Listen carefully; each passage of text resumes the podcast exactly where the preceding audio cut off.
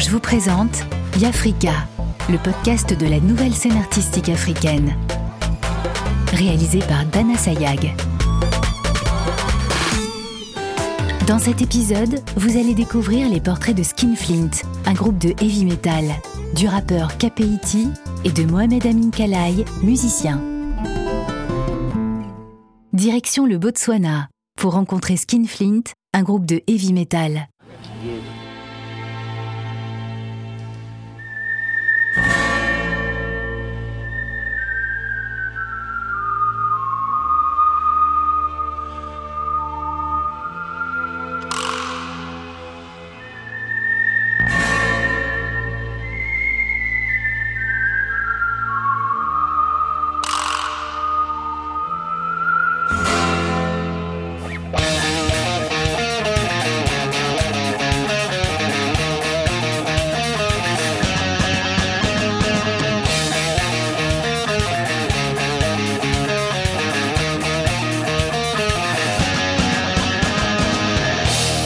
Je m'appelle Cosmos et je suis le batteur de Skinflint.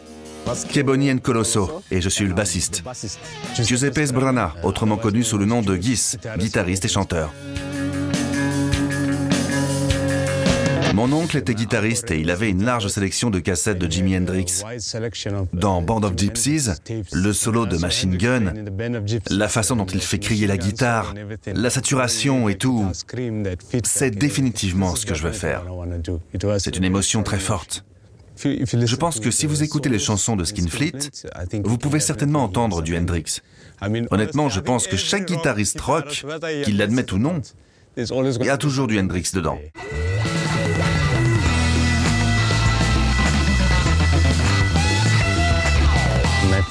Ma famille était musicienne. Il y a une histoire de la musique dans ma famille. Mon père a joué pour Nosy Road avec mon oncle et ma mère. Il y avait des moments où j'allais avec eux et ils tournaient au Botswana. Donc la musique a toujours été avec moi, depuis mon plus jeune âge. J'avais l'habitude de voir toutes sortes d'artistes, tous nos groupes de rock au Botswana, donc je pense que c'était quelque chose qui m'a inspiré aussi, parce que je n'écoutais pas seulement du métal, j'écoutais tous les types d'artistes. J'ai rencontré Kiboni à un concert à Lobatsi. J'ai discuté avec lui de quelques idées et on voulait faire ce heavy metal, mais avec des paroles africaines comme dans la mythologie africaine. Alors on s'est réunis et on a commencé à jammer. On avait le même esprit. Puis Cosmos nous a rejoints il y a environ trois ans et je pense que maintenant, on est très unis. On ne cherche pas la perfection. On veut que notre musique reflète cette énergie brute. Il n'y a donc pas de trucage de studio dans l'album, pas de trucage de copier-coller, rien de tout ça. Tout ce que vous entendez sur l'album, c'est comme si vous étiez assis avec le groupe en direct en studio. En ce qui concerne les paroles, on raconte des histoires liées à la mythologie du Botswana. On veut mettre tout ça dans la musique. Le Barankana au Botswana est une musique populaire. Ils utilisent des matoas, qui se mettent sur les chevilles et font un son. Il y a aussi les claps de main. Alors pour certaines des chansons, on a joué avec un groupe de Barankana. On appelle ça le Barankana Metal. C'est l'une de nos influences.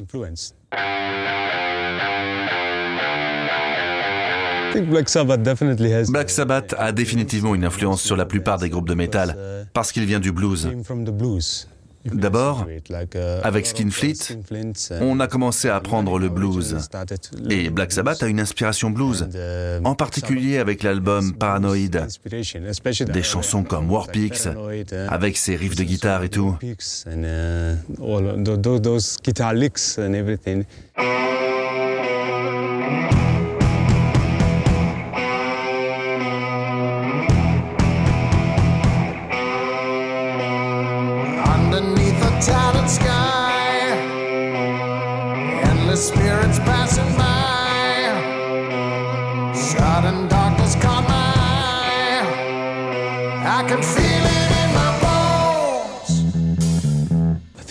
Je pense que le heavy metal reflète ma personnalité, dans le sens où le heavy metal n'a pas de frontières. On peut en trouver partout dans le monde. En ce moment, ici, au Botswana, il y a du heavy metal. On a une forte scène métal. Je pense que c'est parce que c'est une musique qui brise les stéréotypes. Ça va à l'encontre de ce que la société considère comme normal. Personne ne peut te dire ce que tu dois écouter, comment tu dois t'habiller. Ça nous dit, sois toi-même, ne t'inquiète pas de ce que les autres pensent. Ça veut dire, la vie est trop courte, tu dois juste être toi-même. La scène métal en Afrique est un peu en difficulté. Et parce qu'on n'a pas beaucoup de soutien de la part des radios commerciales, on n'est pas beaucoup diffusé. Mais je dirais qu'au cours des dix dernières années, depuis qu'on joue en tant que groupe, on a vu la scène grandir. Elle a grandi à pas de géant. Et je pense qu'après cette pandémie, on aura beaucoup de fans. Parce que les gens ont faim de musique.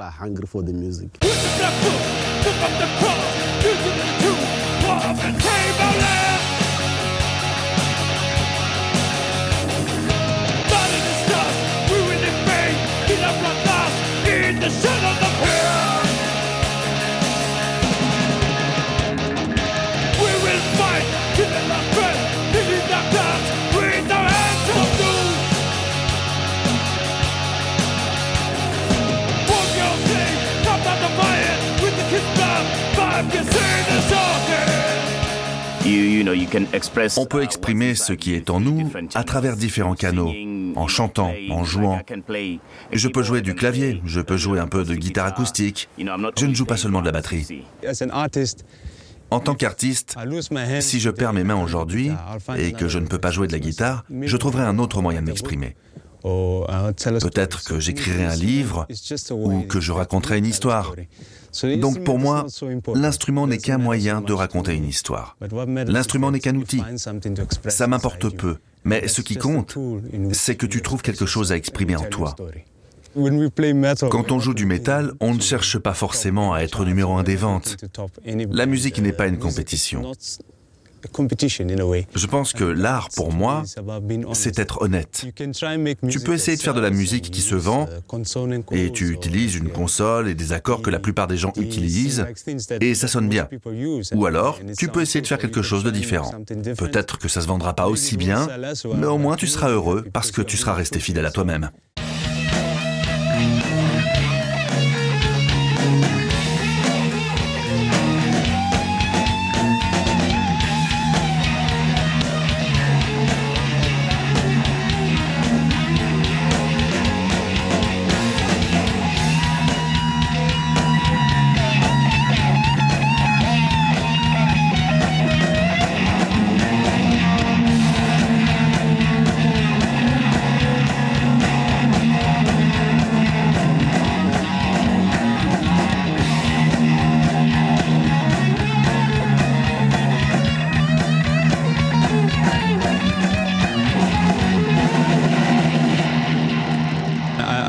J'aime cette improvisation, le fait d'être dans l'instant.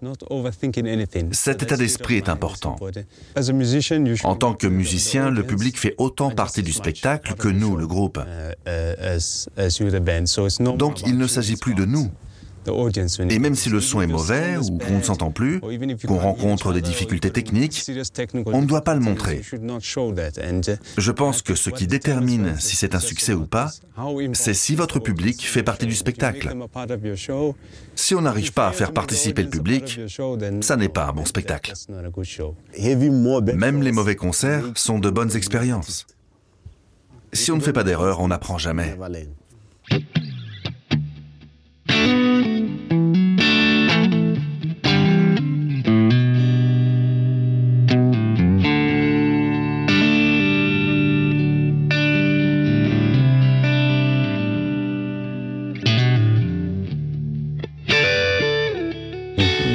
Beaucoup de gens ne croient pas que le heavy metal soit une musique d'ici. Il y a beaucoup de gens comme ça, mais on s'en fout.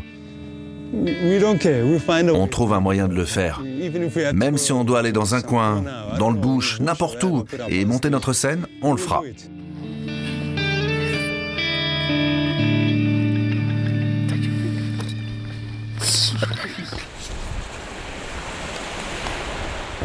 Massa, massa Cap sur la Guinée-Bissau pour écouter le rappeur Kapeiti.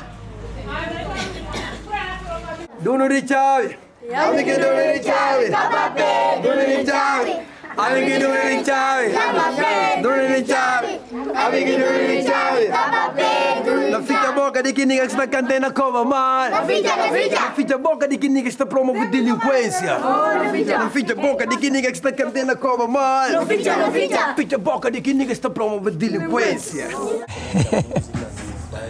Eu não aprendi a música de uma forma formal. Je n'ai pas appris la musique de façon classique. Quand j'étais enfant, j'écoutais ma mère chanter en créole pendant qu'elle faisait des tâches ménagères. Alors c'est resté dans ma tête. Je chantais aussi comme ça quand j'étais avec des copains. J'inventais des chansons.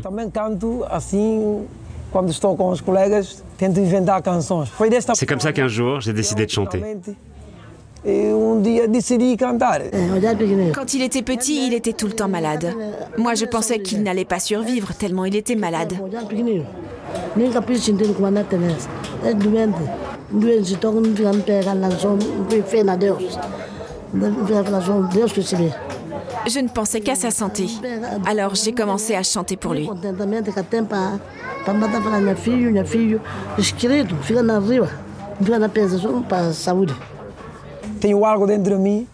Il y a quelque chose en moi que j'ai besoin de sortir pour que les gens écoutent. Au début, mon oncle n'y croyait pas. Il me disait Mais qu'est-ce que tu es en train de faire Je lui répondais J'essaye d'écrire de la musique. Et il disait Non, je t'ai dit d'aller à l'école et pas d'écrire de la musique.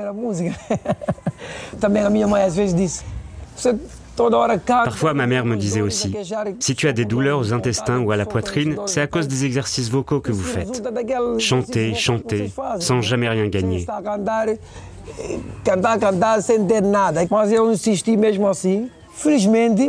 Mais ils ont fini par comprendre que je voulais être rappeur. Et j'ai obtenu leur soutien moral.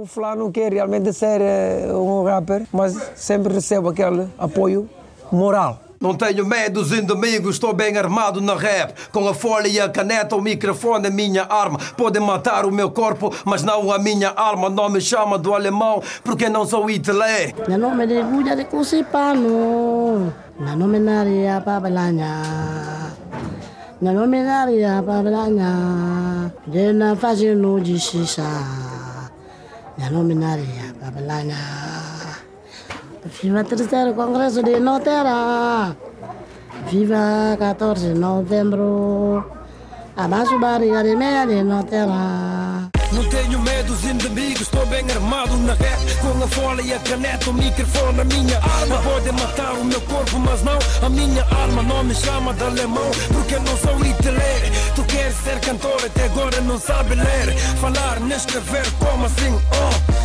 Eu mando quando quiser e obedece quem pode Faço rap sem medo La façon dont il rappe entre il y a 10 ans et maintenant est très différente. Et ça montre qu'il grandit. Depuis que je le connais, j'aime les paroles qu'il écrit. Il a un message qui essaye d'élever les gens, de leur parler de choses positives. Pour moi, je n'ai pas grand-chose à apprendre à Capapé. C'est simplement que le monde doit le découvrir. Na cuspe fogo em ataque forte e rápido uma energia elétrica Sistema de rola na beat, profeta com música tática Então evita brincar na fogo para o puri bem queima Isso uma cabinho, timina bilhão e catimina corpo e pecador Eu prefiro que tudo seja aqui porque é aqui Je préfère que tout se passe ici car c'est ici que je suis né, que je vis. Ici, tout le monde me connaît, toutes ses grand-mères, ses enfants peuvent en témoigner. podem falar alguma coisa sobre mim. Si j'allais ailleurs, ça sonnerait faux. Ça ne serait pas ma réalité. C'est la raison pour laquelle je préfère tout faire ici, près de ma famille. Ma réalité, elle est ici. Je ne peux pas faire semblant. Ah, bon dia para nós todos. Yeah, ça c'est bonjour, bonjour pour tous. Eh, c'est bon dia. Bom dia para nós tudo. Yeah, oh, guitarra sabe, não faço improviso na guitarra. Yo, Carlitos na toca capa pé na canta que que aconsi. Desi para amanhã que landa, chama de vou conta. Ah, diga algumas horas não na consa captação. Não na bem na estúdio, não sei, não é para lá casa. Não na firma na casa, não conta realidade. Não mostra no guetos, não mostra luz de pilão que não tem, não mostra patos, galinhas, tudo que não tem, né? Não caça, isso é uma tabanca. Vou bobin lá de França, vou a capa nesse gueto, ainda mostra realidade. Yo, e cabo medi, e capa pay assim que acaba, dá uma ponta anta. Cabo artista que é que manda, boca fazer rasta, suma aquilo trouxe. Falar, gente canta parce, capa pay assim. Não colhe assim que acaba, cabo pulo outros. Yeah. No futuro, eu acho que vocês podem esperar de mim uma. Dans le futur, j'aimerais qu'on dise de moi que je suis un artiste qui sait représenter son pays, sa culture, sa réalité et l'Afrique. Maintenant que mon fils a avancé dans la musique, je suis contente. Rassurée. Je me dis qu'un jour le monde entier va l'écouter et le regarder.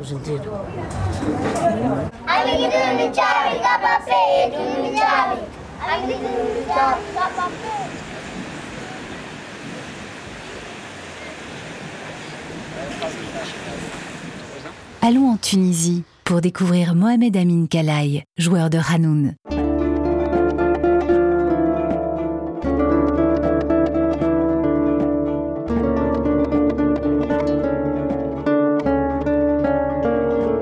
Je m'appelle Mohamed Amin Kalaï, je suis musicien, joueur de Hanoun, compositeur, futur médecin. Bienvenue à Kerouan. La toute première fois, je me rappelle bien, c'était euh, une scène dans un feuilleton à la télé où une fille apprenait à jouer du oud. J'aimais beaucoup comment, euh, lorsqu'on a un instrument, on frappe des cordes et ça donne du son. Je me suis dit, euh, oui, je vais apprendre la musique, moi. Au début, je voulais apprendre à jouer la harpe. Je suis rendu au conservatoire, comme ça, je pensais, on peut trouver tous les instruments là-bas à l'école de musique. Après, j'ai découvert que la harpe n'existe pas en Tunisie, ni un prof de harpe, naturellement. Et euh, par hasard, le jour où euh, j'allais faire l'inscription, il y avait une fillette qui, euh, avait sa séance de Qanoun avec la directrice du conservatoire. Et moi, j'étais subjugué par l'instrument, comment ça sonnait. Il y a plein de cordes, c'est magnifique, c'est impressionnant. Et ce son qui est un peu fantastique, magique à écouter, très agréable. Donc je me suis dit, voilà, je veux apprendre le Qanoun.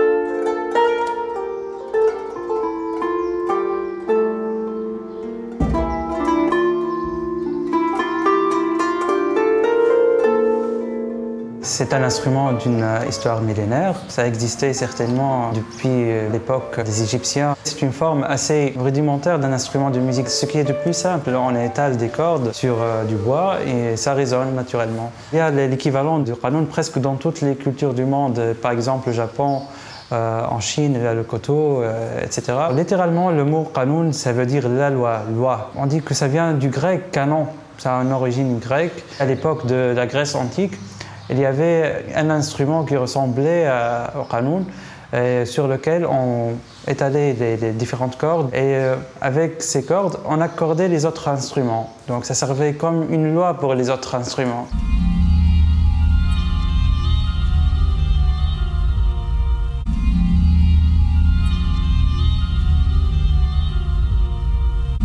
Lorsque je commençais à composer, je viens souvent, je m'installe dans cette petite marche, je contemple les remparts de la grande mosquée. Je me disais, euh, ça fait des siècles, il y a des mêmes gens qui passaient par ici. Moi, j'aime beaucoup l'histoire.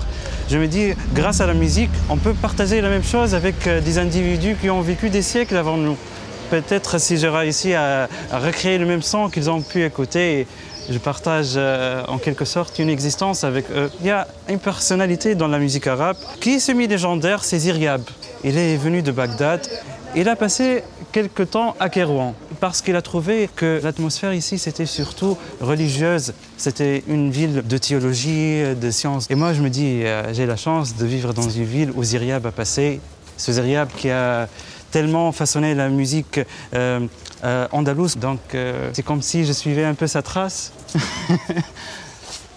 Lorsque j'étais petit et lorsque j'ai commencé avec l'instrument, j'étais même timide à jouer devant mes parents. J'arrivais pas, en dehors de mon prof, ça m'était très très gênant de jouer devant quelqu'un d'autre, alors que je jouais pas mal. Ce que j'ai comme exercice, je le réussissais. Mais j'ai eu un déclic en passant l'examen pour le diplôme des instruments. Et le fait d'avoir réussi ça, ça m'a mis à la tête et pourquoi je suis timide? Ça ne sert à rien d'être timide. Il faut être euh, naturel et à l'aise avec son art et le partager aussi naturellement que possible. Lorsqu'on est débutant, il y a souvent cette phase d'apprentissage qui est rapide.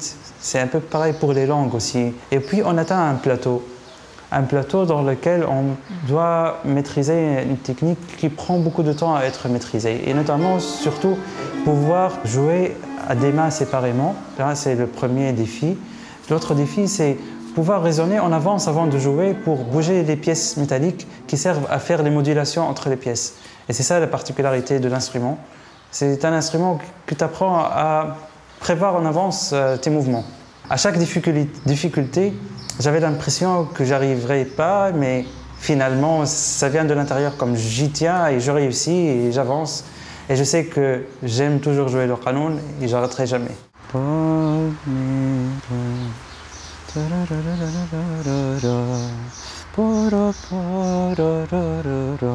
Là, la situation où on vit avec tout ce stress, c'est une source de distraction. Et ça, ça, ralentit l'inspiration, on voit, ça, ça l'éloigne. Et surtout, ce qui se passe dans le pays, c'est-à-dire il y a de plus en plus de tensions, la vie devient de plus en plus chère, il y a toujours de très mauvaises nouvelles, on parle d'un pays euh, en faillite. Même si moi, je ne mets pas ça comme une priorité de ma vie, c'est-à-dire ça ne tourne pas autour de moi-même. Ça, c'est pour toute la communauté, c'est pour tout le monde. Mais euh, malgré tout ça, c'est indirectement, ça ne te met pas en phase avec euh, le mode d'être un artiste à 100% dédié à la création et à l'inspiration.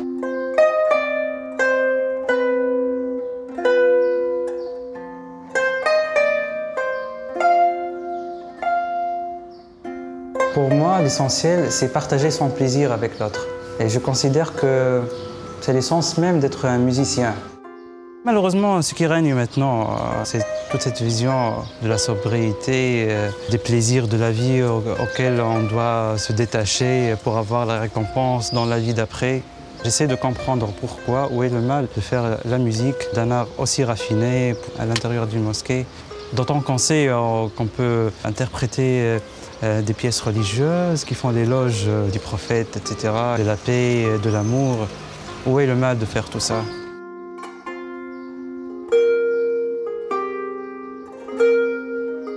Je vais euh, faire une improvisation dédiée à la mémoire de ma grande-mère, Sri Millet. C'est une pièce que j'ai nommée Lumière de mes yeux parce que lorsqu'elle était agonisante, et, ces, derniers jours euh, de vie, elle n'arrêtait pas de dire euh, Mohamed, c'est la, lumière de mes yeux, et elle parlait de moi-même.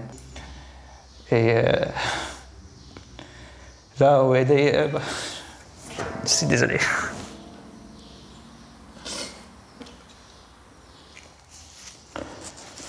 Bon, on commence.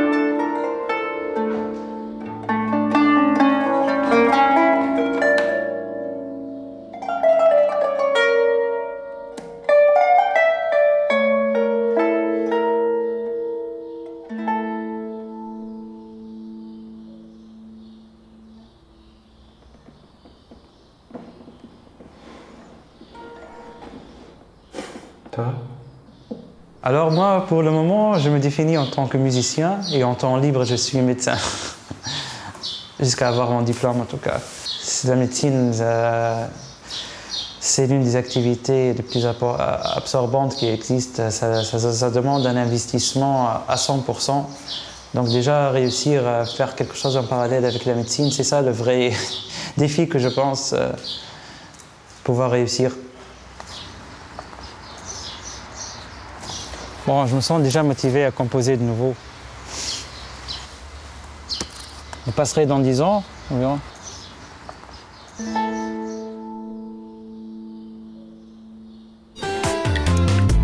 Orange vous a présenté Yafrika, le podcast de la nouvelle scène artistique africaine.